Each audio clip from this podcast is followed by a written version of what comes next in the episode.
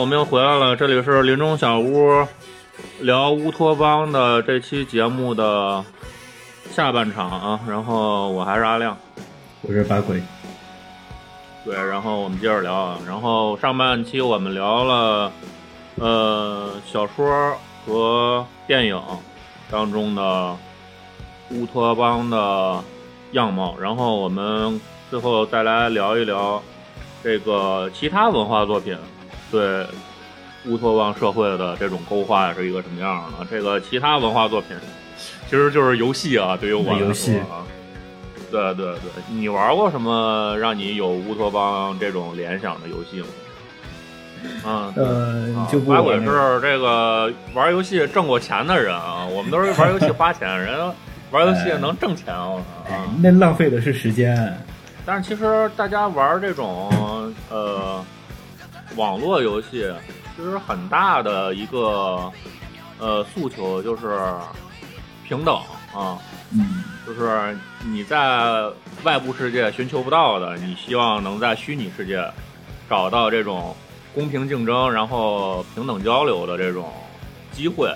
但是嗯这个人民币玩家打破了这一切啊！其实整个游戏这个载体，我觉得它其实，呃，尤其是这种呃 MMO 这种角色扮演类的游戏，它多多少少都是带有一种乌托邦的这种属性在里边的，因为呃，人创造游戏，然后人去玩这个游戏，它其实是在游戏里边寻找一种呃可控的一种安全感，然后寻求一种及时反馈的一种刺激，啊、也是相当于是一个虚拟的一个主题乐园儿，都是对啊。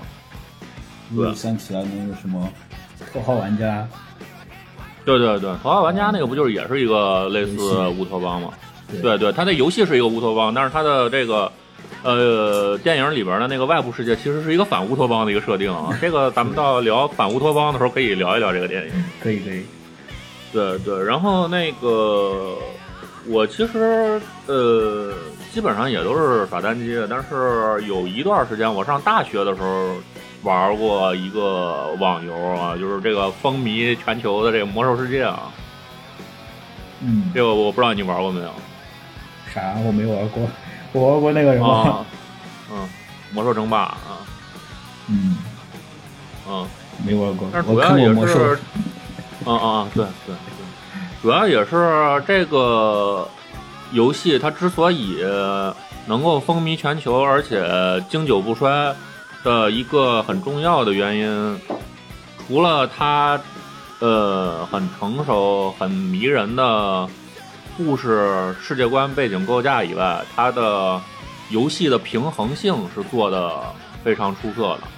所以说才能吸引那么多玩家来持续不断的加入到这款游戏当中来，而且积累了大量的忠实的老玩家，嗯一直在玩这游戏。虽然说现在已经不不太玩了，但是那个我主要说要说的是这个，我当时玩这个游戏嘛。我当时一玩这个游戏就觉得有点沉迷了，你知道吧？因为 沉迷了。对对对，因为他做的确实足够好，而且你进去之后能够享受那种和陌生人在游戏世界里边友好互动的，或者说是一个公平竞争、公平厮杀的这么一个氛围。这是公一个平厮杀，对，很很就是很公平、很平等的这么一个世界。但是直到有一回，这个我被盗号了，你知道吧？你还被盗号了？对对对，我那个里边有点金币，那金币能换点卡吗？能够换那个呃现实世界里边需要用人民币购买的那个点数卡啊。嗯，然后有一次我跟另外一个玩家交易，然后我被盗号了，然后嗯从此我就跟这个游戏就是拜拜了。呃拜拜了，就是就很微妙，你知道吗？就是你你你对这个游戏的投射的那种呃美好的愿望，就是化为泡影了，然后你深层次的那个心理需求没法得到满足了，哎，所以说就拜拜了。对，就本来就觉得是一个呃，至少它是一个挺公平、挺纯净的那么一个世界，是吧？是然后就有人依然会有玩家不择手段，用这种盗号的这种手法啊，我也被盗过号，我突然是你来就来讲讲就就就不想的话，我还想不起来，我原来还玩过一个问道游戏叫问道，你知道吧？啊，我知道网易出的，操啊，哦，我还我还搜过他我小小学的时候玩的，我我也被盗号了，啊啊，盗号之后你还玩吗？我没玩了。它反正里边设定也，反正也也也是一个设定嘛，金木水火土那样的。对，我反正我我就记得我当时抓了一个特别特别珍惜的一个海龟宝宝，被人被人那个啥过继了，过继走了，然后我就不玩了。对。啊，这话说的过继走了，说的跟你们家孩子似的。过继我操！太不容易了。对，就是这种感觉嘛，就是你的这个虚拟世界，你的正在乐在其中的这个呃虚拟的这个乌托邦，它突然就被现实世界的这种贪念入侵了，然后你你感觉这两个世界就变成一个世界了，你就感觉这个世界就就没有那么有吸引力了。那个是反正我当时的感觉是这样啊，对，就就就就瓦解，就被瓦解掉了，对，嗯就感觉就好像是各种那个咱们上半期聊到的，呃，各种版本的乌托邦一样，它其实最终是一个面临崩坏的一个结局。它虽然说跟现实世界往往是以一种并存的方式，呃，存在着，但是通常也是无法长久，会有一些事件打破这种脆弱的平衡。不过我觉得，就是创作者如果创作这种社会的话，那肯定是希望它能够长久的这个存在。就是如果说大家能够找到这么一个像乌托邦一样的环境，我觉得是值得用心去维护和珍惜的吧。然后，嗯那接下来我们就聊一聊，在这个现实社会和真实生活里边儿，有没有这种带给自己乌托邦感的这种环境？如果说有的话，是什么样的一段经历来这个？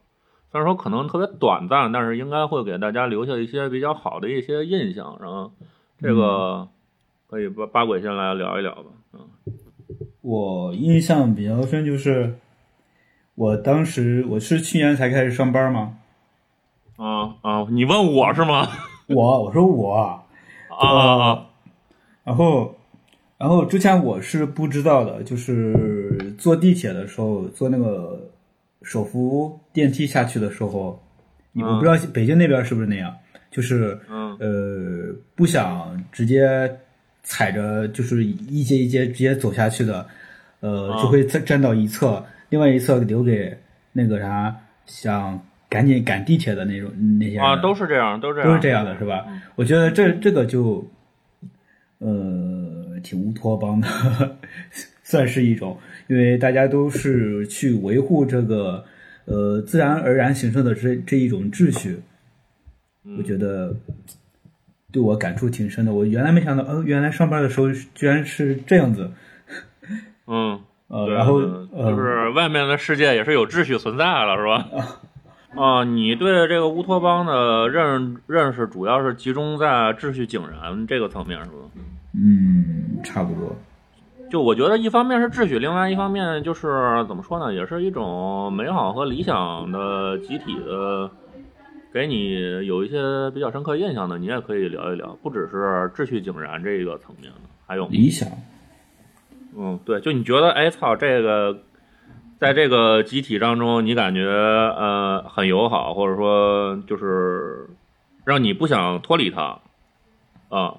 有没有这种？我没有，呃我没有，我一直我一直都很 我一直都很边缘。我操，边缘人，我操，城市当中的边缘人。我在各种行各种群体里边都很边缘。对对对，上小学是坐最后一排那个是吗？哦，一一下课就睡觉的那个。我操，流川枫啊，我操！啊，那跟跟跟那差远了的。呃，边缘人，我操！你说的是就是集体的那个是吧？对啊，对，因为就是乌托邦也强调一个概念嘛，就是呃意志集群，就是大家有一些共识，然后呃几个人或者说一群人能够达成共识，然后大家始终都呃和谐有序的一起一起生活和工作吧。那我那那我那我还真的没有啊！你说你说你未来就有了。我说下我的，因为我现在现在嗯也进入社会嘛，也没多久。嗯嗯嗯嗯，你你你你少说点，说回头让他妈同事给你听到了，给你举报了。对对对，工作倒是挺好的，工作挺好的。嗯嗯，对对对，操，看这求生欲，我操！啊，确实挺好，真确实挺好的。嗯，是是，你说一下你。是，我就觉得，反正上半期聊了那么多关于乌托邦的各种形态嘛，但是始终就没有脱离一点的，就是其中的呃每个成员基本上都是很淳朴、很善良的，呃，而且他们都很独立，但是并不孤立，大家都是互相帮助。然后怎么说呢？就跟那个 B 站经常就是。那些这个流量密码的 UP 主，就是经常宣称的一样，就是说，就是跟大家共同成长，是吧？共同成长。对对，我都惊了，我操！B 站随便打开个什么，就一看那那人都七老八十了，我操！我这就这个说跟大家共同成长，哎呦我的妈呀！然后基本上你步入社会里边呃，步入社会以后就经常听说一句，听见一句话嘛，或者说听见一种论调，就说那个。呃，咱们一定要什么啊？团结，要怎么样？要像一个大家庭一样，不是要像一个大家庭一样嗯嗯，就哪怕看那个速激系列，你也知道吗？什么啊，We are a family。啊，好多电影都这样。对对，好多都这样。就是我觉得也从侧面证明，就是家庭。这个单位它其实是，呃，人们理想当中最小单位的一个乌托邦，啊，家庭。就是，对对对，但。家庭那也确实，对对对，当然也是要看什么样的家庭了，但是至少大家对家庭的美好想象是一致的，或者说大体一致的啊，嗯。然后至少大家都在希望能在这个家庭里边得到支持、宽容和理解，还有尊重嘛。然后少点冲突，多点理解，嗯。然后，而且我发现，就是生活在比较和谐的家庭里边的长大的人，他们一般都会比较自信，而且心里边都会底层都会比较有安全感。是吧？因为他们内心冲突会比较少，所以说他们的情绪也会稳定一点，然后形势也更从容一点。怎么了？你你想说什么？呃，我没我没没想说什么。啊，那你怎么笑了？我操！没有没有没有。嗯嗯嗯嗯，就他们会有有安全感吗？就是总有力量在自己身后为自己兜底，是吧？啊，就有一种这种感觉啊。如果说自己，呃，你这么问我，呃，啊不不不不不说，没没没事儿没事儿，我我我我我我这个停顿我就已经告诉你了是吧？啊呃，这个对对对对对，那那你有安全比较羡慕的，我就是你说的也是比较羡慕是吧？啊，比较羡慕。对对，我的就是我我相信大家周围都有一些这种朋友是吧？嗯。就感觉就是比较阳光，比较自信，但是家里家庭也比较和谐啊。嗯，就是待过一些单位，然后同事关系不错的时候，也会感觉哎，这个环境很美好啊，就感觉好像是一个和谐有序的一个小集体，让你想在里边一直待下去啊。主要是我待那两个单位。呃，我的那个直属领导人都特别好，呃，一个是天天下班各种带我们这个喝酒玩什么的，然后工作上面也是赏罚分明，然后对你有很好的引导，然后能够得到很好的成长。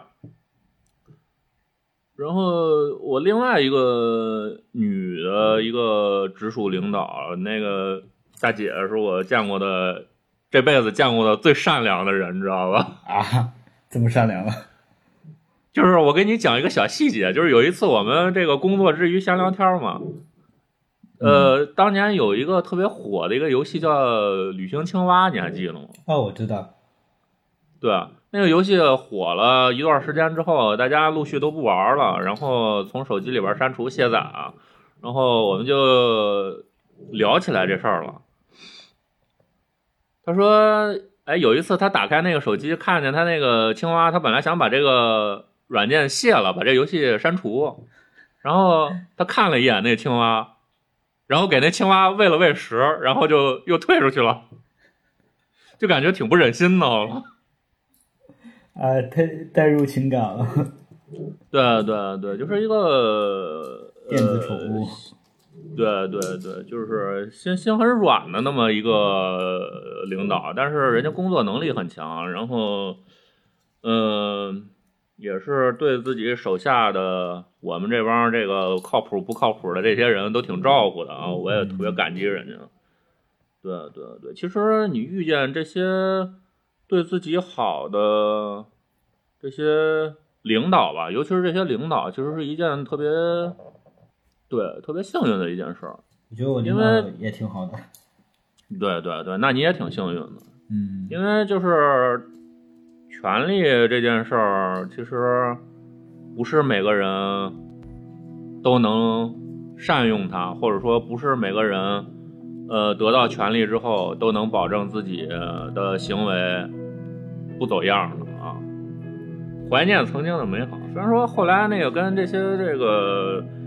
大哥哥、大姐姐吧，嗯，联系也不多，但是还是比较怀念这个过去的这种工作氛围啊，也是祝他们一切都好吧。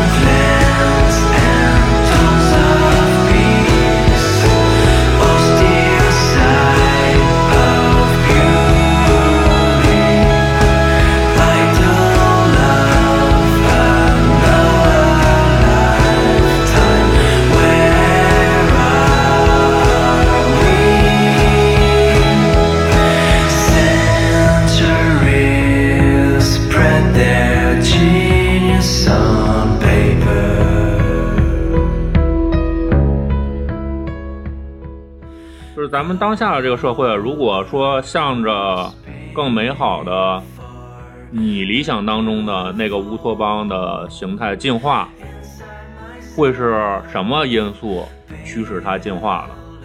是科技，是商业，还是人本身所具有的某种品质，或者说是其他？这个你可以跟我来聊一聊，也跟大家分享。嗯。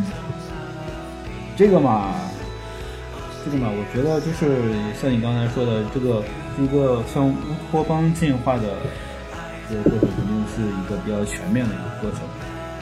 嗯，也就是说，这个你你所说的这些什么科技啊、商业啊什么的，都会有这个向乌托邦进化的这一个趋势。嗯，我觉得，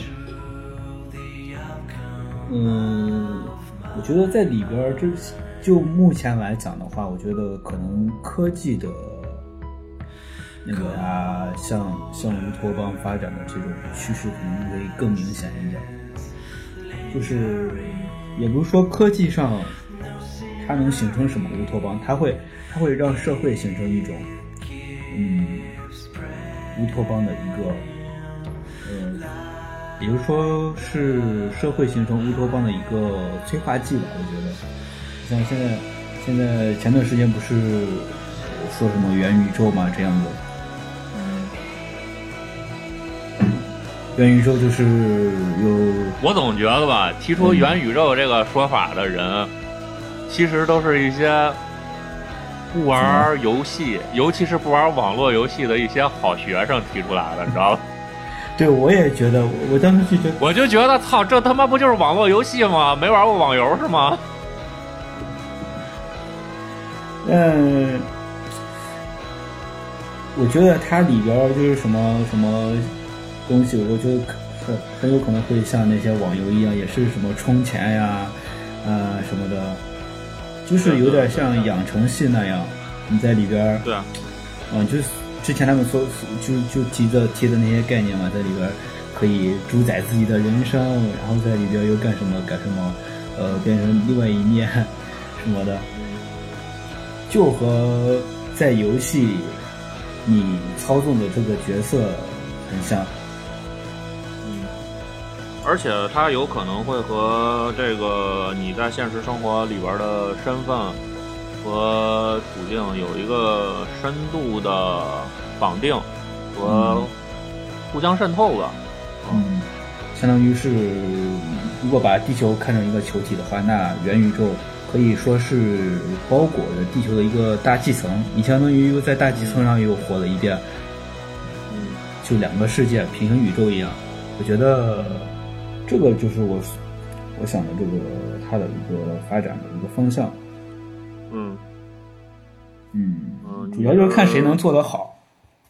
嗯，而且看谁能把这个规则制定的更加。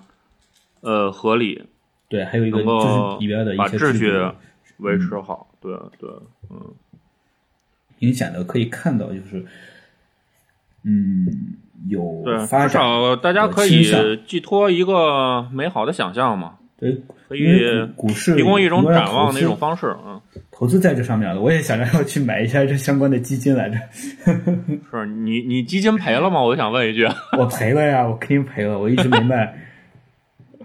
行吧，行吧，你先挂着吧，万一万一再涨了呢，是吧？我还我还一直定投着呢，最近开始涨了。行行行，就这样。行，那我就觉得就是也是跟这个游戏规则相关的嘛。嗯嗯，能够让现在的这个社会向着更美好或者更理想的方向前进，我觉得也是跟这个社会。紧随时代发展，不断完善的法律法规息息相关的。嗯，因为你看现实生活里边出的好多乱子，它其实都是法律应对现实状况的变化的滞后性所导致的。嗯嗯，所以说，如果说能够。很快的，跟随时代的发展，完善说呃完完善法律法规的，或者说种种制度，嗯，让所有的乱象都能够明确的有法可依，我就觉得至少会比现在少很多乱子啊，会变得比现在更美好一点。对对对，我觉得这是。对对，这这这这是我觉得应该完善的一个方向。还有一个方向是，就是各种现实题材的文艺作品的复兴吧。因为现在各种现实题材的文艺作品基本上属于一个创作的一个低谷期嘛，就是各种原因，不管是审查制度还是呃市场的低迷，我觉得对他们都是很大的一个影响。所以说。但是现实主义的文艺作品，比如说，呃，很优秀的严肃文学小说什么的，其实它其实，呃，说到底，小说就是用来达成一种人和人之间的相互沟通和理解的。但是这个东西一旦，呃，它衰落了，其实人和人之间一个沟通的桥梁就被打破了。所以说，就现在的这个社会会比较浮躁，我觉得也是跟大家可能没有足够的耐心去看更多、更严肃、更有内容的文艺作品是有直接关系的。我觉得，嗯，主要是大家的生活实在是太忙碌了，闲暇之闲暇的时候光光想着休息了。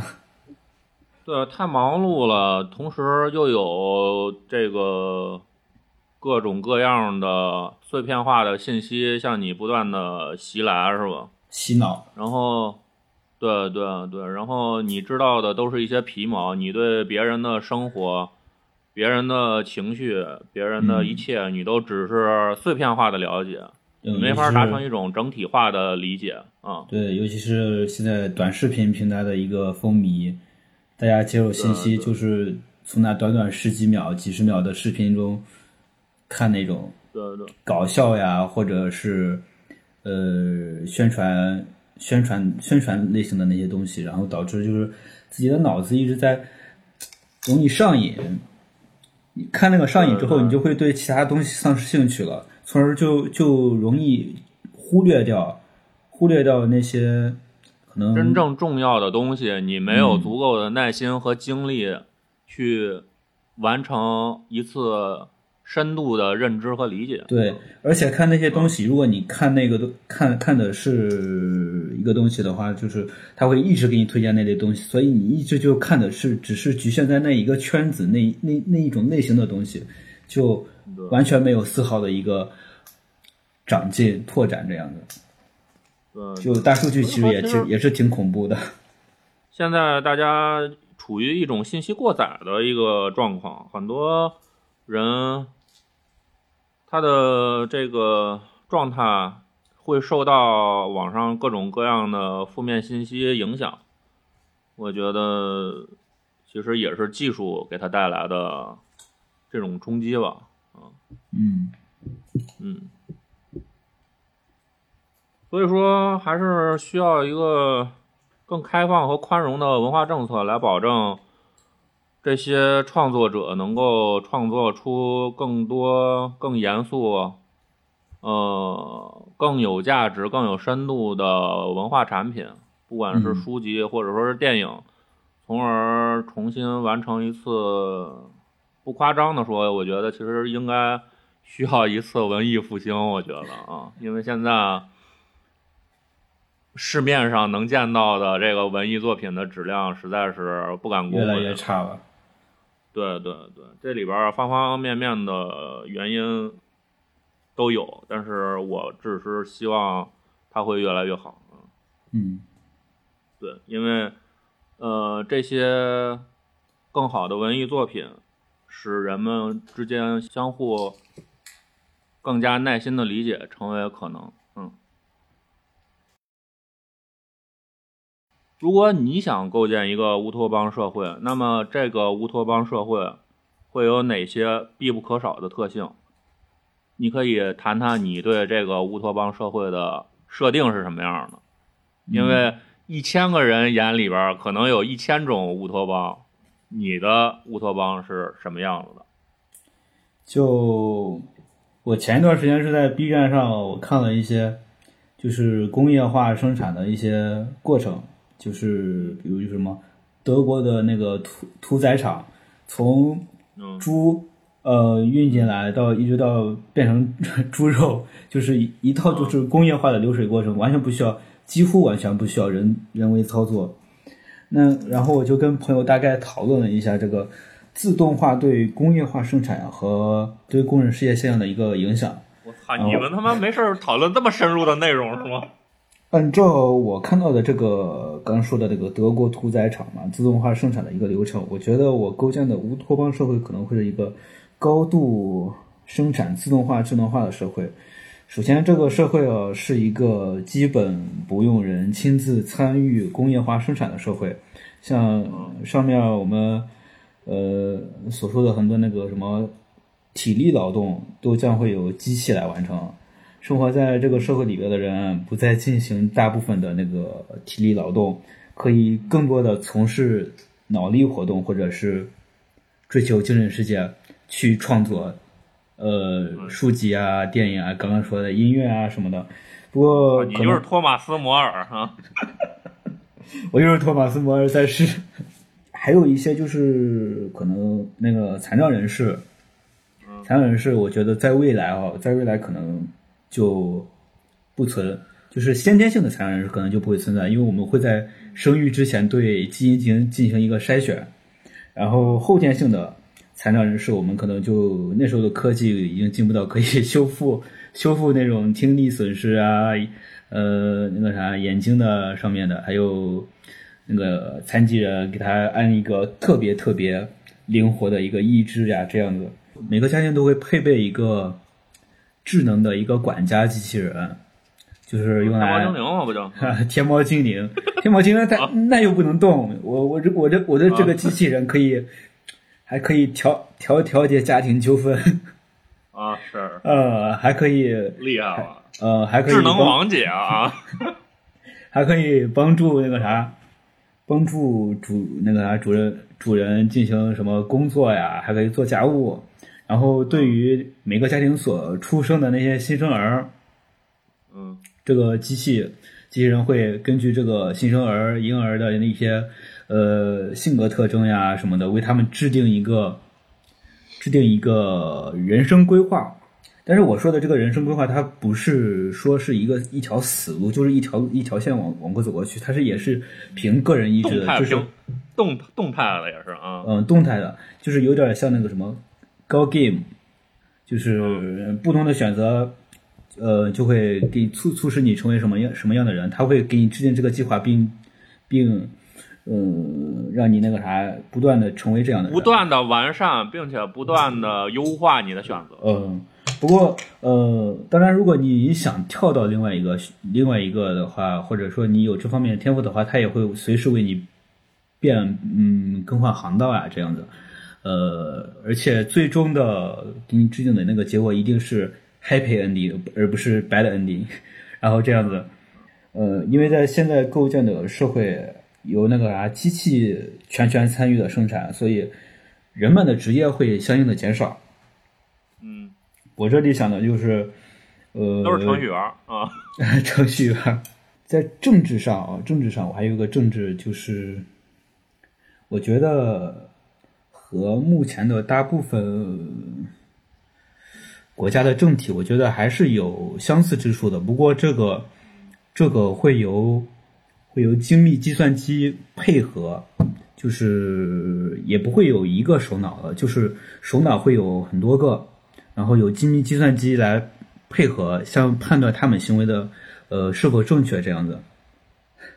职业政治家，然后职业政治机器嘛。嗯嗯，对对对，嗯，这就是我构建的一个比较科幻色、有点科幻色彩的一个社会吧。嗯，是是是，我大概明白了。嗯，行，我就想象当中的这个比较美好的这个世界，就是一个。啊，就是公众不对公众人物投射完美想象的一个社会啊！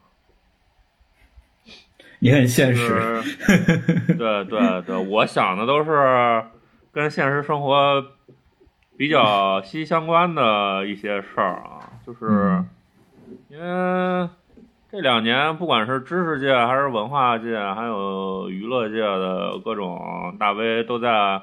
主动或者被动的消失嘛？嗯，其实也没有主动消失，基本上都是被消失啊。但是我觉得比较不合理的，我觉得就是在他们出现种种事件之后，就宣布他们职业生涯的终结，这个我觉得是不是很合理的？因为。怎么说呢？猫有猫道，鼠有鼠道，就是他是做什么的，我觉得还是应该让他去做他分内他能做好的事情，然后让他更好的，呃，为这个领域，呃，添砖加瓦，同时也就造福了更多的人，而不是说。彻底的从他呃把他从公众视野抹去。我觉得这不管对于他个人的职业生涯来说，还是对于呃他的受众来说，我觉得都是很大的一个损失。呃，我觉得有时候，当然，当然有时候他们也是自己比较作吧，爱打造自己的人设，在微博上面，或者说在其他的社交媒体上面，搞粉圈文化，然后最后自己人设坏了啊，崩了。我觉得这也是属于他们咎由自取。但是，另外一方面也是粉丝会把自己脑海当中完美的形象投射到他们身上。我觉得这个也是，也是大可不必的啊。所以说，我就觉得，就是让这些有才华的这些人，更多的以作品的形式，嗯，和公众有更多的接触的机会，而不是说在社交媒体上发布各种自己的生活细节，或者说发表一些。非自己领域的言论，最后惹祸上身，呃，被彻底封杀什么的，对于他们来说，是一种职业生涯的这个断送。对于不太公平，呃，受众对对，对于受众来说也是一种损失啊。对，就他的其他的部分其实不是。或者说不应该是他被大家关注的理由，我觉得啊，对，所以说当他其他的部分出问题的时候，我觉得不能够成不不能够成为他消失在人们公众视野当中的一个因素，我觉得这是不合理的，除非他触犯了法律，我觉得有法可依，该办的就办，像什么吴亦凡这种，我觉得。这没什么可说的，但是很多人他的消失是不明不白的，这让我觉得是不合理的啊。所以说，我就觉得应该把作品和人品区分看待，也不要对这些人投射过多美好的想象，去把所有的注意力放到他们的作品上面，然后他们也把自己的精力更多的放到自己呃打磨自己的作品上面。我觉得可能。对于我来说，对于一个普通的文艺作品的受众来说，呃，会是一个能够享受更多好的文艺作品的这么一个呃社会，可能是我目前更希望看到的。有点儿，其实也是，其实也是一个去中心化的一个表现啊。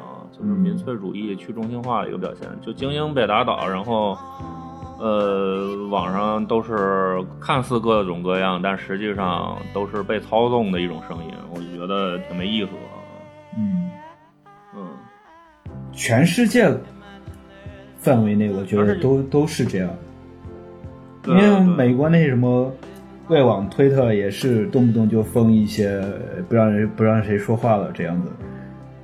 大家都是这样，所以我希望，我觉得全人类都应该摒弃这种行为，因为这种这种行为不是不是，并不是有益人类发展的。我觉得应该把才华和这个人的其他的层面的呃行为分开看待。你觉得就是大家各司其职，做自己能做好的那件事儿，把它做到极致。好。这又回到了柏拉图所说的正义的那个观点，对，各司其职，做好，管好你自己啊，就是一种正义，是吧？行行行，那我们今天的这个话题聊的也差不多了啊。然后以我们这种怎么说呢，就是以我吧，以我比较浅薄的这种认识，我觉得我对乌托邦能说的观点和想象就是这些啊。我相信八鬼说的也差不多了，那我们今天就呃要结束了。呃，另外，如果说大家对这个乌托邦有一些构想，或者说你想就对我们说的有什么，对，有一些思考吧，嗯，都可以给我们留言，嗯，然后欢迎过来讨论。对对，欢迎过来讨论。然后我们这一期就是这个样子。然后，呃，欢迎大家转发、评论、点赞。我们下期再见，拜拜，拜拜。